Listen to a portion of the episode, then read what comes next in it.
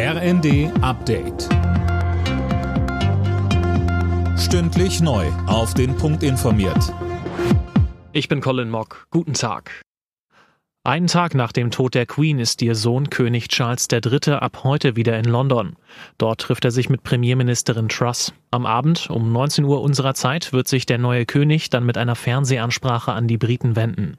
Die Beisetzung von Elizabeth II. wird voraussichtlich am 19. September sein. Bereits am kommenden Dienstag wird der Sarg nach London gebracht und ab Donnerstag im Palace of Westminster aufgebahrt. Schon vorhin hat es in Großbritannien einige offizielle Trauerbekundungen gegeben.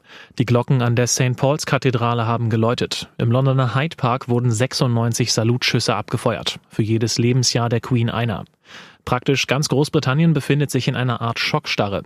Desiree Karl lebt seit vielen Jahren in London. Sie sagte uns, wo dann die Nachricht kam, war auch am Buckingham Palace die Hölle los. Die Leute haben auf offener Straße geweint, lagen sich in den Armen.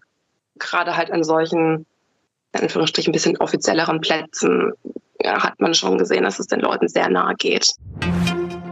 Energiekrise, das Entlastungspaket des Bundes und eine Frauenquote in der Partei. Damit beschäftigt sich die CDU seit heute auf ihrem Bundestag in Hannover. Zum Auftakt teilte Parteichef Merz sofort gegen die Ampelregierung aus. Wir steuern möglicherweise auf eine Rezession mit erheblichen Auswirkungen auf unsere gesamte Volkswirtschaft und auf bislang sicher geglaubte Arbeitsplätze zu.